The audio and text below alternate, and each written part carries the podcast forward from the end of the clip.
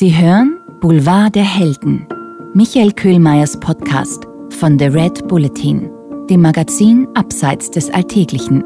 Hier spricht Michael Köhlmeier. In jeder Folge erzähle ich außergewöhnliche Geschichten von Personen, die mich inspirieren. Faktentreu, aber mit literarischer Freiheit. Diesmal geht es um Toni Innauer. Um den Sprung, nachdem man das Skifliegen hätte beenden sollen. Boulevard der Helden 9. Toni Innauer. Der Flieger am Himmel.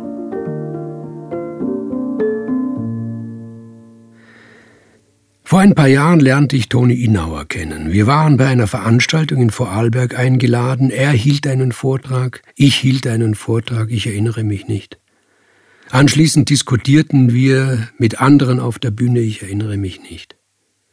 Nach der Veranstaltung bot sich Toni Innauer an, mich nach Hause zu fahren. Es regnete stark. Ich blieb vor unserem Haus noch in seinem Wagen sitzen, um das Gröbste abzuwarten. Ich blieb eine Stunde in seinem Wagen sitzen. Die Fensterscheiben beschlugen sich. Toni Innauer erzählte. Ich hörte zu, stellte manchmal eine Frage. An diese Stunde erinnere ich mich sehr genau. Ich sagte, du weißt, was ich fragen will. Ich vermute es, sagte er. Wie das am 6. und 7. März 1976 gewesen ist, das willst du wissen, habe ich recht? Du hast recht, sagte ich. Wie war das? Am 6. März 1976 flog Toni Innauer in Oberstdorf 168 Meter weit. Für diesen Flug gab ihm jeder der fünf Sprungrichter die Note 20. Das hatte es bis dahin nicht gegeben. Am nächsten Tag verbesserte er die Weite auf 176 Meter, das war Weltrekord. Die Note 20 für Schönheit bekam er diesmal nur von drei der fünf Juroren. Du willst fragen, welcher Sprung für mich der wichtigere war. Habe ich recht? Nein, sagte ich, ich will glauben, es ist der erste, der perfekte, der rein schöne. Ich weiß nicht, sagte er, die Erinnerung an diesen Flug hat etwas Unheimliches. Toni Innauer war damals 18 Jahre alt. Damals waren Skispringen und Skifliegen noch schön. Heute schaue ich mir die Bewerbe nicht mehr an. Ich finde die gespreizten Beine und die gespreizten Arme hässlich. Ich weiß, in dieser Haltung bietet der Sportler mehr Fläche. Sein Körper ist ein Segel, er kann weiter springen, weiter fliegen. An der Entwicklung dieser Disziplin wird sinnfällig, dass sich der Sport von der Schönheit verabschiedet hat. Ich habe mir den Flug von Toni Innauer, den perfekten, den vom 6. März 1976 immer wieder angesehen. Was fällt dir zu diesem Sprung ein? fragte er mich. Nach diesem Sprung, sagte ich, hätte man das Skifliegen beenden sollen. Es ist an sein Ende gekommen. Das fällt mir zu diesem Sprung ein. Er lachte. Das habe ich schon gehört, sagte er. Schon am selben Tag habe ich das gehört, ein Reporter hat es gesagt. Was denkst du, wie das in den Ohren eines 18-Jährigen klingt? Er freut sich, sagte ich. Er ist stolz, er jubelt. Es spornt ihn an. Ich meine, es hat dich doch angespornt, jedenfalls bist du am nächsten Tag Weltrekord gesprungen. Das ist richtig, sagte er, und es klang nicht stolz. Es klang nicht so, als freute er sich in der Erinnerung.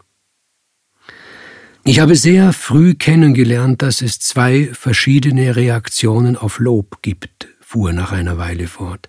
Einmal, du freust dich, weil das Lob dir sagt, hör zu, du bist besser, als du selber denkst, dass du bist. Solches Lob erhöht dich, es, es macht dich größer, es traut dir mehr zu, als du dir selbst zutraust. Ich glaube, in den allermeisten Fällen ist es so, besonders wenn man jung ist.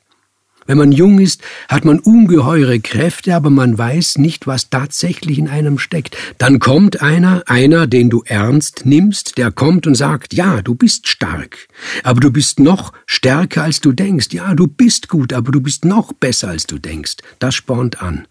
Vorausgesetzt, dieses Lob ist realistisch. Es gibt unrealistisches Lob. Das kennst du. Nicht gut, nicht gut.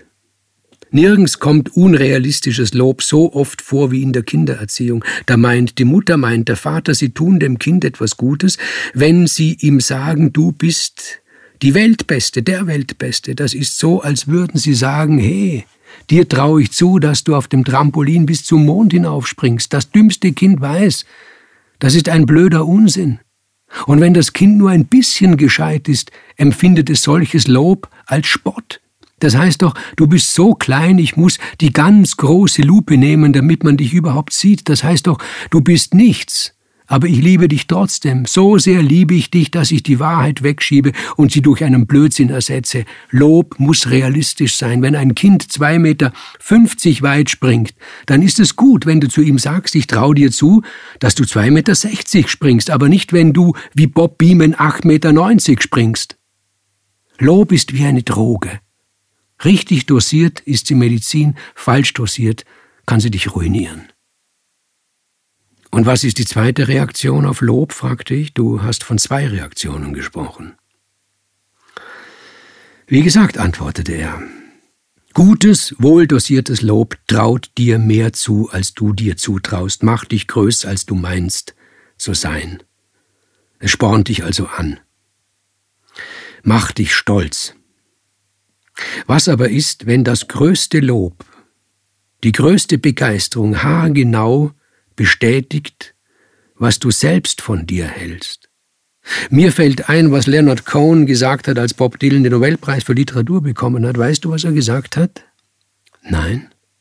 Er hat gesagt, Bob Dylan den Nobelpreis zu verleihen, das ist wie wenn man um den Mount Everest eine Plakette hängt, auf der steht höchster Berg. Das ist meine Erinnerung an den Sprung vom 6. März 1976. Weißt du, was ich meine? Nein, nicht genau, sagte ich. Am nächsten Tag bin ich acht Meter weiter gesprungen, Weltrekord. Das war schön und hat mich natürlich gefreut, aber der eigentliche Flug, ich meine, das kann ich heute sagen, der Flug meines Lebens war der am Vortag. Sage ich ja, unterbrach ich ihn, weil er der Schönste war. Nie vorher, nie mehr nachher ist ein Mensch so schön geflogen. Machst du dich lustig über mich?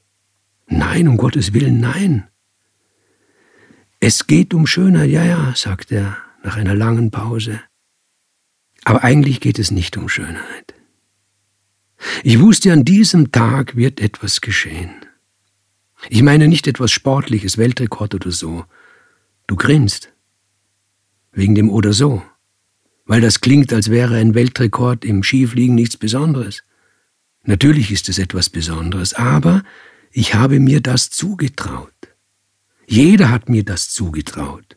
Manche wären sogar überrascht gewesen, wenn ich nicht Weltrekord geflogen wäre. Der, der Baldur Preimel zum Beispiel wäre enttäuscht gewesen. Nein, das war es nicht. Ich sage es noch einmal, es war etwas Unheimliches. Irgendetwas wird mit mir heute geschehen.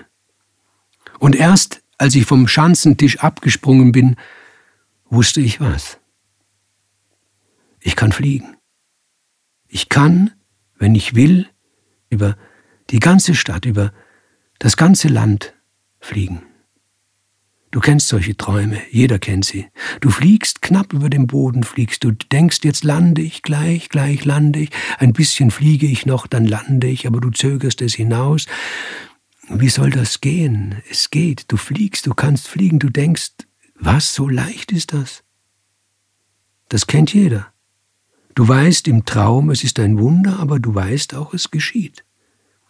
Als ich vom Tisch abgesprungen bin, hatte ich das Gefühl, ich werde getragen. Ich habe den Flug absichtlich abgedrückt. Das habe ich am nächsten Tag nicht getan. Und da bin ich Weltrekord gesprungen. Ich hätte schon am Vortag Weltrekord springen können, weiter sogar als am nächsten Tag. Ich hätte mich zu Tode springen können, bis auf den Gegenhang. Dort wäre ich dann mit voller Wucht aufgeprallt. Und das ist dir alles durch den Kopf gegangen? fragte ich. Während des Flugs? Ja, schon. Irgendwie schon. Wenn ich heute sage, es war unheimlich, dann meine ich genau das. Mir kommt der Flug sehr lange vor. Und es waren doch nur ein paar Sekunden, weißt du, wie oft ein Sprinter über 100 Meter atmet? Keine Ahnung. Rate. 100 Mal? Also ich würde mindestens 100 Mal atmen. Einmal. Und das heißt? Was heißt das? In solchen extremen Situationen verändert sich das Zeitgefühl. Vielleicht verändert sich sogar die Zeit. Dass ich in einer anderen Zeit war als die Menschen um mich herum, die Zuschauer, die Fans, der Trainer, die Kollegen. Ja, das ging mir alles durch den Kopf. Da war ein Verführer in meinem Kopf. Du brauchst nicht zu landen, sagte der. Du kannst fliegen. Über die ganze Anlage hinweg flieg. Lande später. Lande, wenn es dir passt. Wenn ich auf ihn gehört hätte, wäre ich über den kritischen Punkt hinausgeflogen, weit darüber hinaus. Ich habe nicht auf ihn gehört. Ich habe den Flug abgedrückt. An diesem Tag habe ich auf den Weltrekord verzichtet. Und als ich nach dem Flug von allen gelobt wurde, dass es der schönste Flug aller Zeiten gewesen sei, der perfekte Flug, ja, einer sagte, wie du, man solle mit diesem Flug die Disziplin des Skifliegens einstellen. Lob, Lob, Lob, Lob, da dachte ich bei mir, ja, Sie haben recht. Und Sie haben nicht recht, denn Sie loben zu wenig. Es war mehr, als Sie denken. Und glaub mir, ich bin kein Mensch, der zum Größenwahn neigt. Das weiß ich, sagte ich. Es wird von allen Seiten das Gegenteil behauptet. Machst du dich lustig über mich? fragte er wieder. Nein, nein, um Himmels willen, nein, rief ich wieder. Dann hatte der Regen aufgehört. Ich bedankte mich bei Toni Innauer für diese Stunde und stieg aus. Zu Hause setzte ich mich gleich an den Computer und schaute mir auf YouTube den Flug vom 6. März 1976 an. Toni Innauer liegt über den Schieren, bewegungslos, als wäre er an den Himmel geheftet. Ich hoffe, die heutige Folge hat Ihnen gefallen. Hören Sie beim nächsten Mal wieder zu und lesen Sie meine neue Kolumne Boulevard der Helden in der aktuellen Ausgabe des Red Bulletin Magazins. Hat dir unser Podcast gefallen? Dann freuen wir uns über deine Bewertung und noch mehr, wenn du uns weiterempfiehlst.